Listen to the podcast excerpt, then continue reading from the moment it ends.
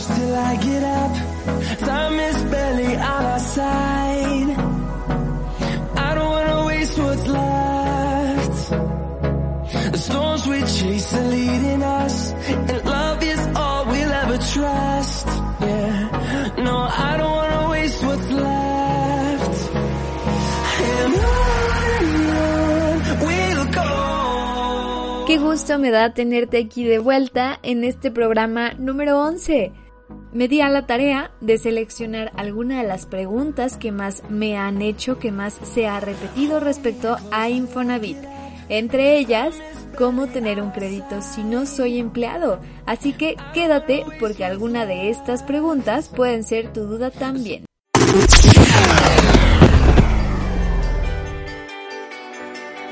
Una casita propia. Se siente que uno les falló a sus hijos y al último no tener ya nada que ofrecerles. No me permitían sacar a mis hijos, entonces me quedé en casa con mi agresor. No importa si eres ama de casa, emprendedora o empleada. Hoy, como en ningún momento de la historia, tener casa propia es una realidad que está a tu alcance. Yo soy Victoria Orozco y en este podcast quiero compartirte tips, consejos e información que te ayudarán a ser dueña de la casa de tus sueños en el menor tiempo posible. ¿Estás lista? ¡Comenzamos! Infonavit es el instituto que por ley, si ya eres empleado estable, te va a otorgar ese crédito necesario para tener una casa digna donde vivir. Sin embargo, a pesar de que la institución trate de brindarte su información de la manera más clara y precisa posible, es más, hasta tienen un podcast llamado Consejero de Bolsillo, pues sigue siendo una institución que a lo que yo veo le sigue generando muchas dudas a las personas por su complejo sistema, pero aquí iremos aclarando algunas dudas poco a poco. En este programa me gustaría agradecerle a Alejandro Luna, mi contador, asesor, abogado y muy pero muy paciente amigo, por responder con uso de conocimiento y experiencia a todas las dudas que le he preguntado. En la descripción del programa te voy a dejar su información de contacto por si necesitas una asesoría mucho más especializada. Él es la persona ideal para este tipo de temas. Y debo advertirte que no será la única sección que habrá de preguntas y respuestas. De hecho, para Infonavit yo creo que tendré que dedicar entre tres o cuatro programas más exclusivamente para solucionar sus dudas y preocupaciones. Ahora sí, vayamos a la primera pregunta. ¿Cuál es el procedimiento si una casa es vandalizada mientras la persona se encuentra pagando aún su crédito Infonavit? Esta es una pregunta que ocurre principalmente cuando las personas aún no han comprado, ya que cuando tú adquieres tu casa a través del crédito hipotecario, normalmente las instituciones te obligan a que pagues un extra, que es destinado para los seguros. En lo particular, en Infonavit se cuenta con un seguro que te permite realizar reparaciones por medio de indemnizaciones que son de distinto grado y lleva el nombre de seguro de daños. Mientras estés pagando tu crédito y vayas al corriente con tus cuotas, cuentas con este seguro. Pero si ya tienes algún retraso, es necesario que acudas a las oficinas para llegar a algún acuerdo, que puede ser un convenio de compromiso de pago. Anteriormente, a principios del año 2002, sucedía que si las personas querían adquirir una casa utilizando su crédito Infonavit, únicamente podían comprar las casas que estuvieran dentro de un número muy limitado de fraccionamientos. ¿Por qué? Porque eran las que el Infonavit certificaba. De ahí viene que le digan a las casas pequeñas casas de Infonavit o a las casas que se encuentran hechas en serie, porque eran similares esos modelos muy sencillos a las que el Infonavit utilizaba y tenían como característica por económicas que se encontraban en zonas muy poco transitadas o muy lejos de trabajos y escuelas. Esta situación comenzó a propiciar que las personas se salieran prácticamente todo el día para irse a sus trabajos, irse a sus escuelas y dejar la casa sola. Esta situación, pues poco a poco se fue prestando para que las vandalizaran y los residentes abandonaran la zona. Muchas de esas casas abandonadas las continúan pagando las personas a través de un crédito. Por ello, pocos años después la institución incorporó como obligatorio el cubrimiento del seguro de daños, porque saben los riesgos que corren ambos dos, tanto la institución por prestarte el dinero como tú por perder el patrimonio, y el costo del seguro de manera mensual, la verdad es que no lo considero muy elevado, son entre 50 y 200 pesos máximo. No está de más prevenir en estas circunstancias porque la verdad es que no sabemos qué va a pasar durante la vida de un crédito tan largo. Vayamos a la siguiente pregunta. ¿Qué pasa si llevo más de 10 años laborando en la misma empresa sin un contrato? ¿Hay manera de reportarle al Infonavit o demostrar mis años laborando? Si no hay una evidencia que ante Infonavit pueda demostrar tu relación laboral de tantos años, prácticamente sí son años perdidos, que no van a contar como puntos. La verdad es que desconozco si puedas irte a alguna demanda laboral pero a lo que tengo entendido no hay manera de recuperar tus puntos con Infonavit. Mi consejo es que si tú eres una persona que no tiene una relación laboral formal, pero que ya lleva muchos años trabajando con alguien o quieres comenzar a cotizar, pues no está de más. Habla con tus jefes o patrones y lleguen a algún acuerdo en donde ambos puedan aportar. Recuerda que para cotizar en Infonavit debes de estar dado de alta en el IMSS y en caso de un accidente dentro de tu trabajo o camino hacia tu trabajo, que toco madera para que nunca te pase, tener un seguro puede marcar una gran diferencia para tus jefes porque ellos van a tener la obligación de cubrir todos los gastos del accidente. Esto puede ser una pregunta que las trabajadoras del hogar me preguntan muchísimo, también jardineros o personas que llevan toda su vida despertándose a las 5 de la mañana para salir a trabajar al mismo lugar y donde comúnmente tienen acuerdos verbales, contratos de palabra, que pasan los años y nunca lo ven reflejado en Infonavit. Si ya perdiste esos años laborando sin cotizar, pues no te angusties. Lo hecho hecho está, pero a futuro puedes marcar una diferencia. Busca el diálogo del tema con tus jefes antes de buscar un apoyo legal. Después de cotizar dos años, completarás los puntos que necesitas para que te autoricen un crédito, así que se te van a pasar volando. Trabajar por tu casa es un trabajo que a nadie, a nadie le importa más que a ti. Así que es tu responsabilidad procurar estar informado, estar investigado y analizar la situación laboral por la que estás pasando en este momento. Revisa tus puntos en Infonavit o busca otras alternativas. Si pasó tanto tiempo de que estás laborando y tú tampoco investigaste sobre el tema, pues llevas la mayoría de la culpa, porque es tu responsabilidad, así que a darle que sí se puede. La tercera pregunta dice así, ¿qué pasa si no puedo pagar mi casa y la perdí? Ahora quiero tramitar un nuevo crédito de Infonavit. Si quieres tramitar un nuevo crédito, ten por seguro que sí puedes. Solamente me gustaría que tomaras en cuenta tres elementos muy importantes. Ahí va el primero. El proceso del embargo del bien por el incumplimiento del pago es largo, lleva varios pasos que pueden llevar entre uno y dos años. Primero, tienes un tiempo de incumplimiento donde el Infonavit te da la oportunidad, por así decirlo, de que te reivindiques en el camino. Oveja descarrielada, pero al ver que no aportas nada ni respondes a los avisos, se presenta la demanda de incumplimiento.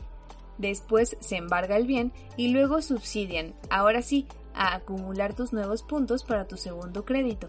Así que puede ser un proceso muy largo. Número 2. Considera que entre que dejas de pagar tu casa, la embargan y después comienzas a acumular tus puntos, pueden pasar varios años. Y esto es, como bien sabido, afecta. Y esto es bien sabido que te va a afectar la cantidad del crédito que te presten, tus años. Recuerda que el factor que determina la cantidad de crédito que te otorgan es a partir de una fórmula compuesta por tu edad y tu salario. Si en los años que duró el proceso de que perdiste tu primera casa, puede que también tus años afecten la cantidad que te presten. Cuando más dinero te presta Infonavit es cuando tienes entre 24 y 36 años de edad. De ahí en adelante disminuye el monto, así que te puede perjudicar ese factor también. Y el tercer factor que también te perjudica es tu mal comportamiento. Infonavit también lleva una bitácora de tu comportamiento y puede que te penalicen en el segundo préstamo que te pueda hacer el Infonavit. Es decir, que por no haber pagado tu primer crédito en tiempo y haberlo perdido, te preste mucho menos dinero. Lo importante es investigar cuál es tu estado actual de Infonavit, Puedes ingresar con tu número de seguro social y ver cómo va el proceso. Hay manera de traspasar la deuda y acelerar el proceso. Pero, en ese caso, necesitarás una asesoría un poquitito más personalizada. Yo siempre te voy a recomendar que antes de perder tu casa renegocies. Es mejor un mal acuerdo que un buen juicio. Pero pues si ya la perdiste, reconsidera la idea de tomar un crédito bancario mejor. Y la cuarta pregunta dice así. Si mi padre se encontraba pagando su crédito y le sucede algo, ¿qué pasa con la deuda y qué pasa con la casa? Con tu crédito Infonavit pagas un extra por los seguros, por la protección de la casa. En caso de que el acreditado, es decir, tus padres, en este caso, en este ejemplo, fallezca, la deuda no va a pasar a los hijos. Más bien la casa se va a liberar para que los hijos o el esposo o esposa la tengan sin necesidad de pagar el crédito. Si el acreditado fallece, es necesario que lo antes posible acudan a las oficinas del Infonavit o se comuniquen a Infonatel para que te proporcionen una cita y te van a pedir muchísimos documentos que debes de tener a la mano. Pero el más importante pues es el acta de defunción. Es importante que sea lo más pronto posible para que no haya penalizaciones por incumplimiento de pago o que se generen malentendidos que tengan consecuencias y que atrofien el proceso. Así que entre más pronto mejor. El mismo caso sucede si la persona del crédito tiene algún accidente que le imposibilite continuar laborando, permanente o parcialmente. Si es permanentemente te pueden condonar la deuda, y si tienes algún accidente que te imposibilite pero solamente por un periodo de tiempo, puedes llegar a tener hasta dos años de prórroga sin que te genere intereses. Vayamos a la siguiente pregunta. ¿Cuáles son los pros y los contras que le ves al crédito de Infonavit? Es un consejo que la verdad me piden muchísimo y siempre les respondo lo mismo. Depende de la situación personal de cada quien, si le conviene o no el crédito Infonavit, pero puntualmente yo le veo dos puntos malos. El primero es la tasa. Es la tasa más alta del mercado. No te creas que por mucho, ¿eh? Porque hay bancos que solo por mera publicidad dicen que tienen la tasa desde el 4%. Pero esa palabra desde marca una enorme diferencia y posiblemente al final te den una tasa del 10 o incluso del 11%, que no es tanta diferencia con la que Infonavit te ofrece porque ellos te dan la tasa del 12% y es fija. La verdad es que hay que ser realistas. El segundo punto en contra que le veo es que su sistema de pago es en UMAS, unidades de medida actualizada, que es menos volátil que veces de salario mínimo, pero sí termina siendo prejuicioso al momento de pagar tu crédito porque a la larga uno se va dando cuenta que la deuda no disminuye porque va aumentando. Lo bueno que le veo es que no hay penalizaciones por adelanto del pago. Si quieres liquidar tu deuda antes no vas a tener ningún inconveniente. Tienes muchas facilidades y prórrogas de apoyo al empleado. Es un crédito al que no le afecta si estás en buro de crédito o no. Y te lo otorgan dos años después de estar cotizando. Cuentas con varios programas no solo para comprar casas, sino para remodelar, comprar terreno, unir créditos hasta con cinco personas, etc. Pero aquí te va una muy buena noticia que para mí es de las mejores. Desde el año 2013 la reforma financiera modificó la ley que regula los créditos hipotecarios y estableció que puedes cambiar de crédito de manera libre, directa, inmediata, automatizada y gratuita al banco que más te convenga y eso obviamente incluye Infonavit. Si no estás contento con tu crédito, puedes cambiarlo en el momento que lo desees. Así que Infonavit puede ser el trampolín que te apoye para sacar tu casa y después puedas mejorar las condiciones de tu crédito con otro banco. La verdad es que no es un proceso fácil, pero es viable. Y para que veas que si adquieres tu deuda con ellos, no se volverá un contrato inquebrantable por 20 o 30 años, sino que tienes oportunidad de mejorarlo con otras opciones que el mercado te ofrece de créditos. Si deseas migrar tu deuda de una institución a otra, también me puedes enviar un mensaje y yo con mucho gusto te puedo conectar con las personas que te pueden ayudar a agilizar el proceso y hacerlo mucho más fácil. Aquí va una pregunta más. ¿Tú nos recomiendas utilizar nuestro crédito Infonavit cuándo? Hay circunstancias muy particulares en las que te puedo decir, sí, úsalo, o no, es una mala decisión. Una de ellas es tu edad. Como te comentaba en la pregunta pasada o antepasada, si pasas de 40 años, el crédito que te autoricen estará sumamente castigado independientemente de tu salario. O bueno, debes contar con un salario sumamente alto para que se equipare en el tema de las edades. El segundo punto es que Infonavit te presta cantidades muy bajas por una tasa de riesgo. Yo les recomiendo hacer un Cofinavit siempre utilizando su crédito Infonavit única y exclusivamente para los gastos de enganche, avalúo y gastos notariales. ¿Por qué? El banco no te va a prestar el 100% del valor de la casa. Si bien te va a dar entre 90 y 95% máximo. Así que lo demás lo debes cubrir de tu bolsillo. Muchas veces son cantidades altas, estamos hablando entre 100 mil y 200 mil pesos. Ahí es donde entra el usar tu crédito Infonavit porque será ese empujoncito que necesitabas para sacar tu casa. De lo contrario, si estás en otras condiciones o el crédito realmente no te cubre la casa que querías para vivir o para rentar, yo te recomiendo que no lo utilices y deja que se vaya tu subcuenta de vivienda porque después lo vas a poder utilizar, vas a poder disponer de él cuando te vayas a retirar. Y por último, ahora sí, dejé para el final la mejor y la más común de las preguntas. Si no soy empleado formal, ¿cómo puedo cotizar en Infonavit? El primer capítulo que dediqué a Infonavit te platiqué sobre un programa llamado Crezcamos Juntos, ¿te acuerdas? Sí se encuentra vigente este programa, pero únicamente para las personas que antes del 2015 se incorporaron. Si eres nuevo y te quieres incorporar ya no puedes.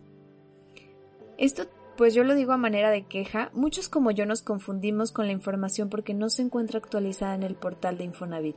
La página está activa, tiene información, como si estuviera el programa vigente y todo. Sí se encuentra vigente, pero como les digo, no es para todos. Somos trabajadores los que estamos independientes también, pero el Infonavit necesita la certeza de ser un trabajador formal para tener la seguridad de que sí le van a pagar la deuda. Así que si no eres empleado formal es prácticamente imposible cotizar en Infonavit, excepto por una salida. Los outsourcing. ¿Habías escuchado de ellos? Outsourcing significa fuente externa y son aquellas empresas que se dedican a manejar las nóminas, el seguro social y el Infonavit de todos los trabajadores. Te voy a poner un ejemplo. Juan tiene una empresa con tres empleados nada más pero no cuenta con el Departamento de Recursos Humanos porque cree que no lo necesita al ser tan poquitos. Entonces Juan decide contratar un outsourcing para que ellos se encarguen de la nómina y el seguro social de sus tres empleados. ¿Cómo cobra el outsourcing? Juan le paga al outsourcing el sueldo de sus tres empleados y un poquito más que es la comisión que le cobran por el servicio. Y después el outsourcing le deposita a sus tres empleados como si fueran empleados de ellos. Normalmente estas empresas tienen experiencia en temas de papeleo y conocen de pies a cabeza los procesos de créditos de Infonavit. Algunos de ellos cobran una comisión que la verdad solamente le conviene a las empresas contratar o a los patrones que tienen más de 5 empleados, pero hay otras en donde tú puedes llegar como emprendedor o como autoempleado a solicitar únicamente que te afilien al Seguro Social ¿Para qué? Para poder contar con ese crédito Infonavit que necesitas, ellos te afilian y tiene un costo extra muy mínimo. Yo ya me di a la tarea de investigar cuáles eran las empresas más económicas que te pueden convenir, que le pueden convenir a un perfil que tiene ingresos de manera irregular, que tiene ingresos bajos. Y te invito a que te mantengas muy atento a mis redes sociales porque a través de Instagram voy a compartir los datos de las empresas a las que yo te recomiendo que te afilies, con toda la seguridad de que son las más económicas. Así que en la semana voy a estar compartiendo por ahí el video para que no olvides seguirme. Y esto es todo por hoy. Espero que mis respuestas hayan respondido alguna de tus dudas y te hayan abierto un poco más el panorama de cómo funciona o cómo utilizar un crédito Infonavit. Mi último y yo creo que más importante consejo es que Infonavit es un crédito que por ley tenemos todos derecho, todos los mexicanos, pero en realidad no nos conviene a todos. Y esa decisión no está en la cancha de la institución, está en tu cancha. Es de sabios decir que no. y también de sabio saber esperar. Así que medita muy bien tu situación con las oportunidades de crédito que te están brindando y si gustas compartírmelas, adelante, ya sabes cómo estoy como Victoria Orozco oficial en Instagram y Victoria Orozco en Facebook. Nos vemos en el siguiente capítulo que tengo mucha información que compartirles. Bye bye.